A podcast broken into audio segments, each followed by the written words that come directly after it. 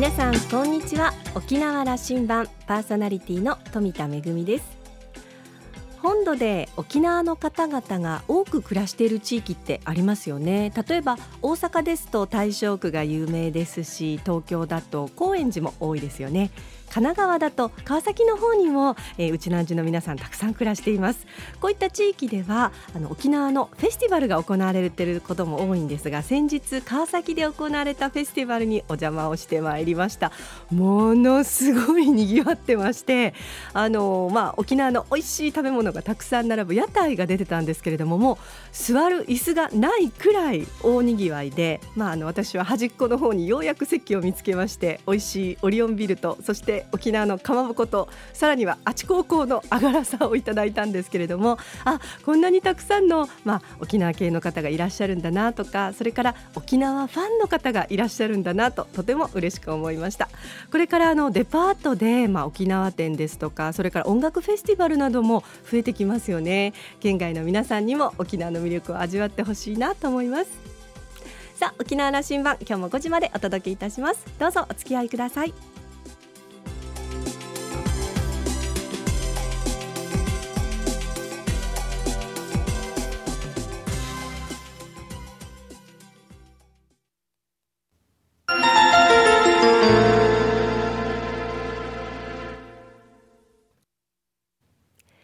那覇空港のどこかにあると噂のコーラルラウンジ。今週は八重瀬町長の荒垣康弘さんとラウンジ常連客で沖縄大学地域研究所特別研究員の島田克也さんのおしゃべりです。荒垣さんは1955年生まれ八重瀬町のご出身です。2002年にコチンダ町議に初当選。その後合併後の八重瀬町議を務め2008年からは県議を2期務めました。今年1月に行われた町長選挙において三つどもえの選挙を制して初当選。第3代の八重瀬町長に就任されました。荒垣さんのモットーは融和。選挙戦を戦った者同士旧コチンだと旧グシチャンの地域間の距離や温度差それぞれの立場の方々の力を合わせてまちづくりに臨みたいと話しています。三万町民の先頭に立つ八重瀬町の舵取りについて伺っています。それではどうぞ。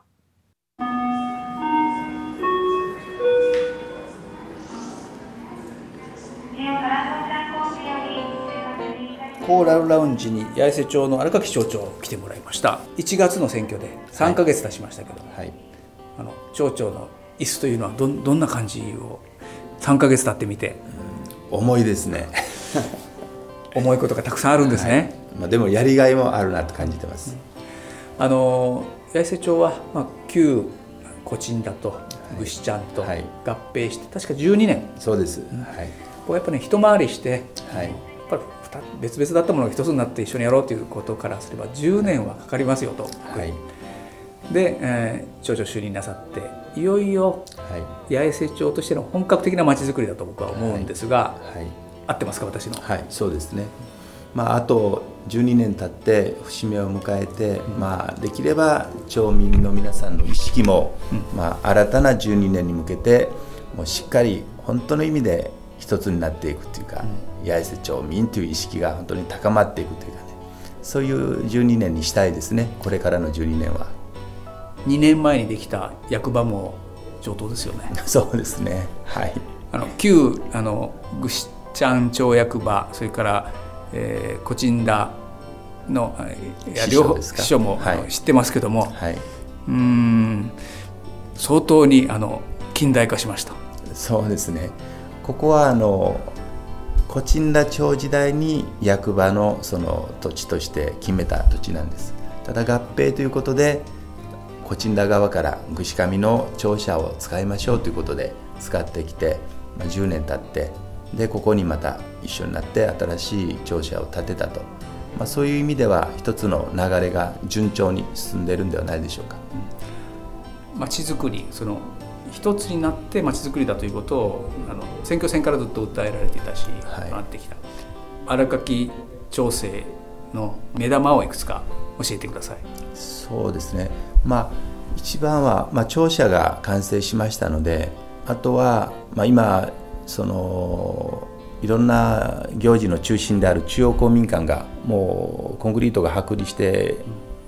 するぐらい 老朽化してますから、これはあのやっぱり予算はどうであれとにかく作っていかないといけないと、まあ、作る際にはやっぱりあの伝統芸能文化の八重瀬と言われてますからそういう八重瀬の伝統芸能文化の発信拠点にもなるような、まあ、そういう施設として、まあ、複合文化施設という形で作っていきたいと思ってます。これ今スタジオで聞いている富田恵さんもこれにとっても期待していると思いますけどね。はい、そうですか。はい。あの出身の富田さんの活躍の場ができると思っていいですね。できると思います。はい。いや伝統文化のまさにの宝庫ですよね。そうですね。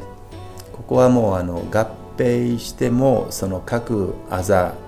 各あざごとの伝統芸能文化っていうのはもうそのまま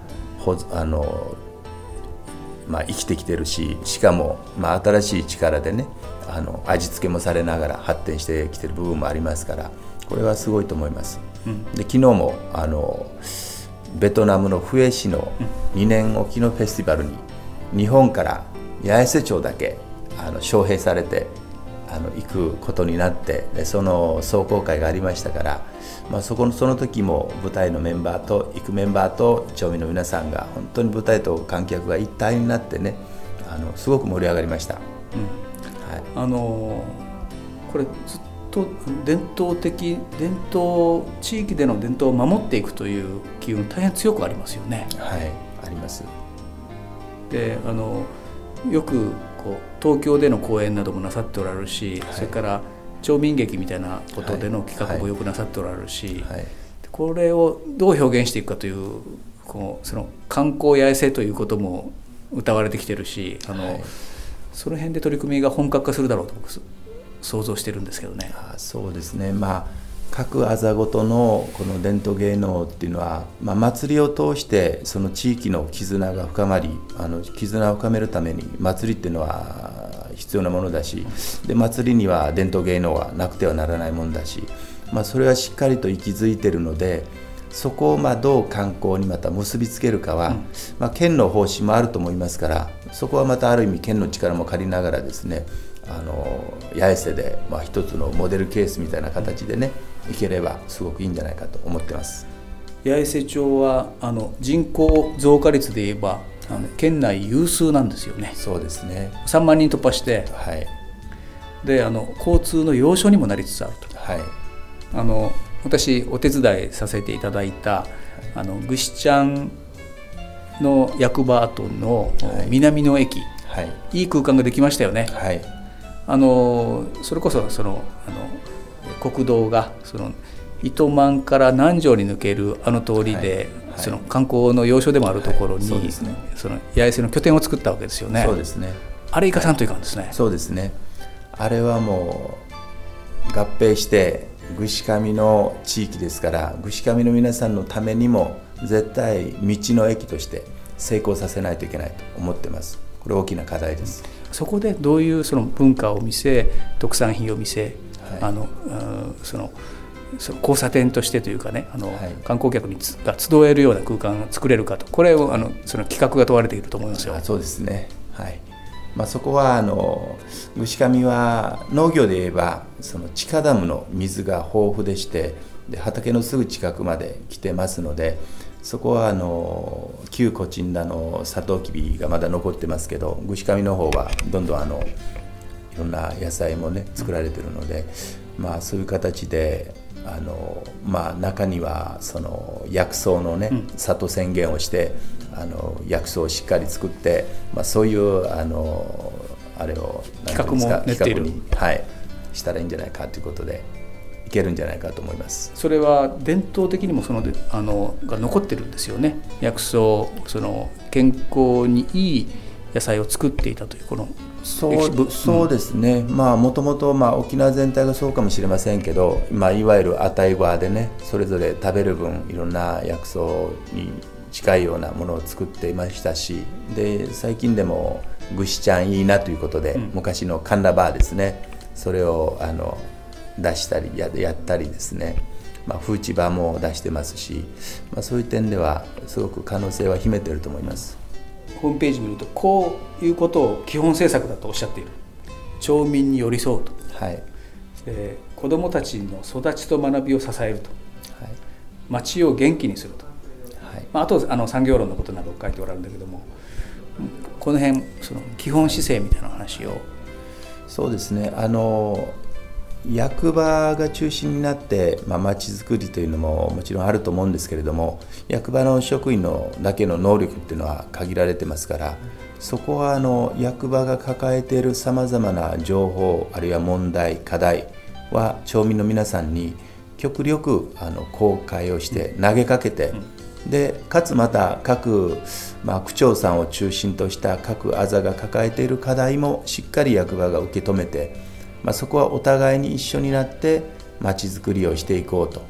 まあ、そういうあの空気をですねあの作っていかないといけないかなと思ってます。まあ、そういう意味でしっかりその情報を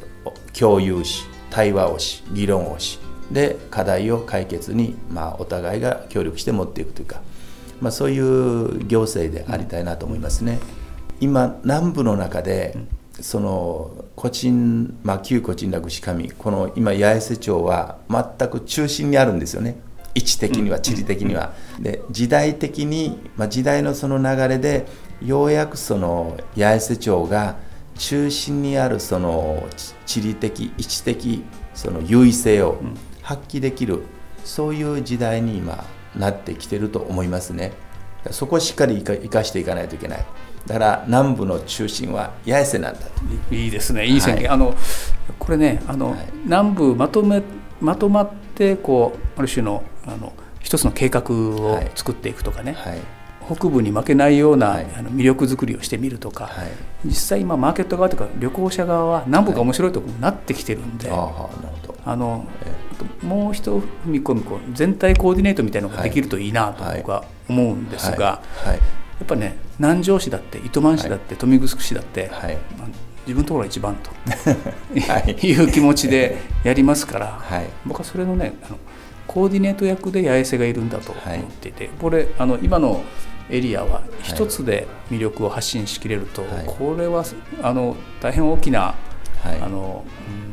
うん、吸引力魅力を発信できると思うんですが、はい、そうですねあの糸満豊見城南城市南原に囲まれてるんですね八重瀬はね。ですから南部全体の発展を考えた時に南部の中心の八重瀬が沈んでいては南部全体の発展というのはありえないと思うんです。ですから八重瀬が発展していくことが南部全体の発展にもつなが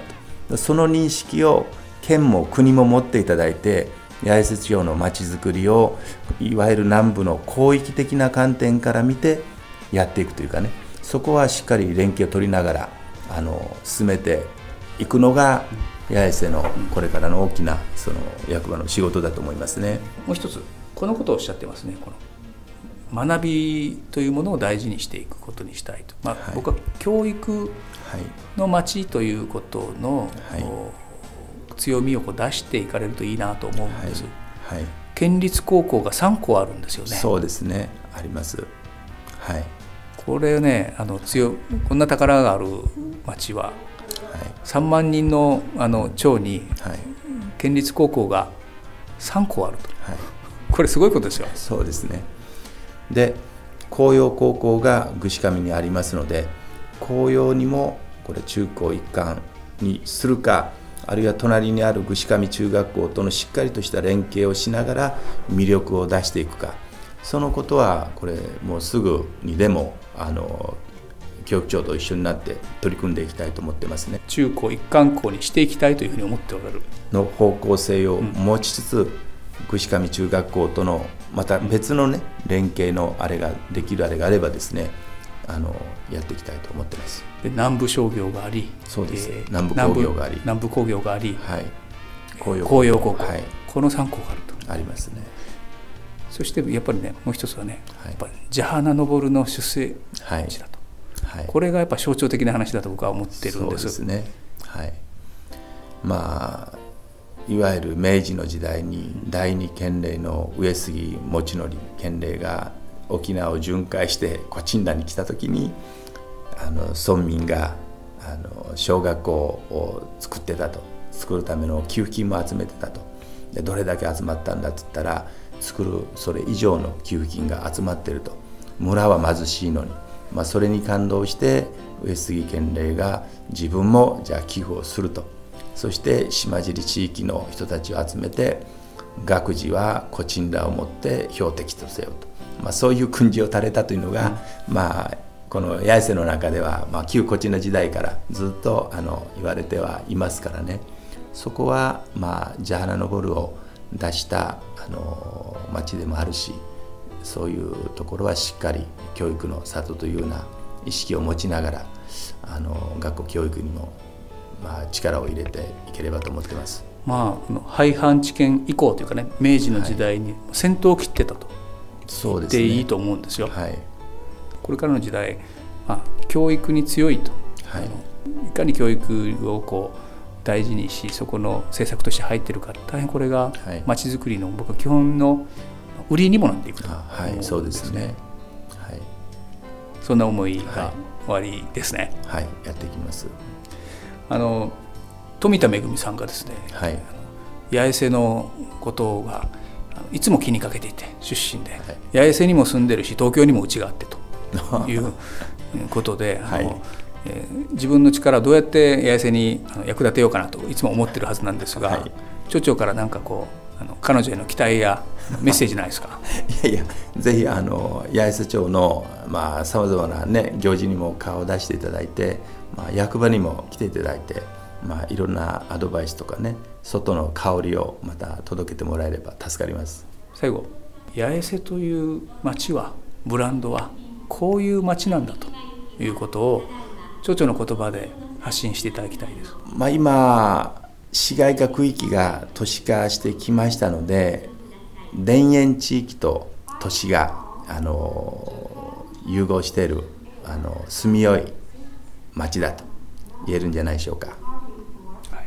はい、あのますます周りからの期待がなんか羨望になっていくと思います。頑張ります。はい。今日はありがとうございました。はい、こちらこそありがとうございました。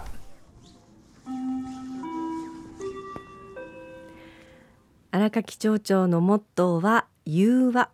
あの私も町民として2つの町が合併した時にやっぱりあのちょっと違和感があったというのが正直なところなんですけれどもそれでも初めて合同で、えー、合併してから、えー、伝統芸能祭の司会をやった時にあ宝物が2倍になったんだなととても嬉しい気持ちになったのを覚えています、えー、伝統文化をはじめ漁業も盛んそれから農業も盛んな八重瀬町、えー、南部の中心としてこれからますます発展していくと私も期待しています冒頭に出てきたあのベトナムのフエのフェスティバルなんですけれども、えー、その後ですね、えー、八重瀬町から派遣された皆さんがこのフェスティバルで見事日本代表として大成功して帰ってきたというニュースを伺いました。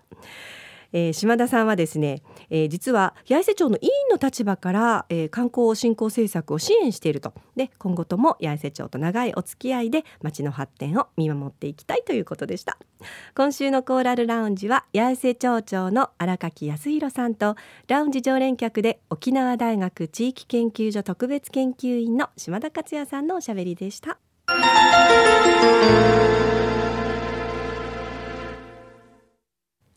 めぐみのあしゃぎだよりのコーナーです。今日はですね子ども国際映画祭 in 沖縄の三女会員募集のご案内です。2014年に第1回目がスタートしました。子ども国際映画祭 in 沖縄。英語名がですね子どもインターナショナルフィルムフェスティバル in 沖縄。いい感じしてますがこの頭文字を取って KIFFO キフォーという愛称で知られています。映画祭です、えー、私の知人でもありそして尊敬するアーティストでもある映画監督プロデューサーの宮平貴子さんがキフォーの映画祭のディレクターを務めていらっしゃいます、えー、彼女の言葉なんですけれどもたった2時間近くで人生を疑似体験できる映画は人生の糧となると信じています。またキフォーは沖縄から世界平和を願う映画祭でもあります。それは子どもたちも多く犠牲となった地上戦が行われた島沖縄に生きる大人として二度と同じ過ちを繰り返さないという決意でもあります。子ども国際映画祭 in 沖縄寄付にぜひお力をお貸しくださいということでただいまね参助会員を募集しています、えー、子どもたちが映画を通じて世界を知る絶好の機会やりたいことに挑戦する精神自分で考えて行動する積極性他者をリスペクトする協調性を育む絶好の機会となります。地理的にも所得差でも全国に比べてハンディの大きい沖縄で今後も映画祭の活動を継続発展させるために参助会員を広く募集しています。いただいた会費は映画祭の運営費用として大切に使用いたします。ちむどんどん会員が一口3000円。ちむぐくる会員が一口1万円となっています。詳しくはですねあの映画祭のホームページがありますので KIFFO えキフォー子ども国際映画祭 in 沖縄で検索してぜひ皆さん、えー、チャレンジしてみてください。あのボランティアの募集などもありますのでね興味のある方はぜひご応募ください。めぐみのあしゃぎだよりのコーナーでした。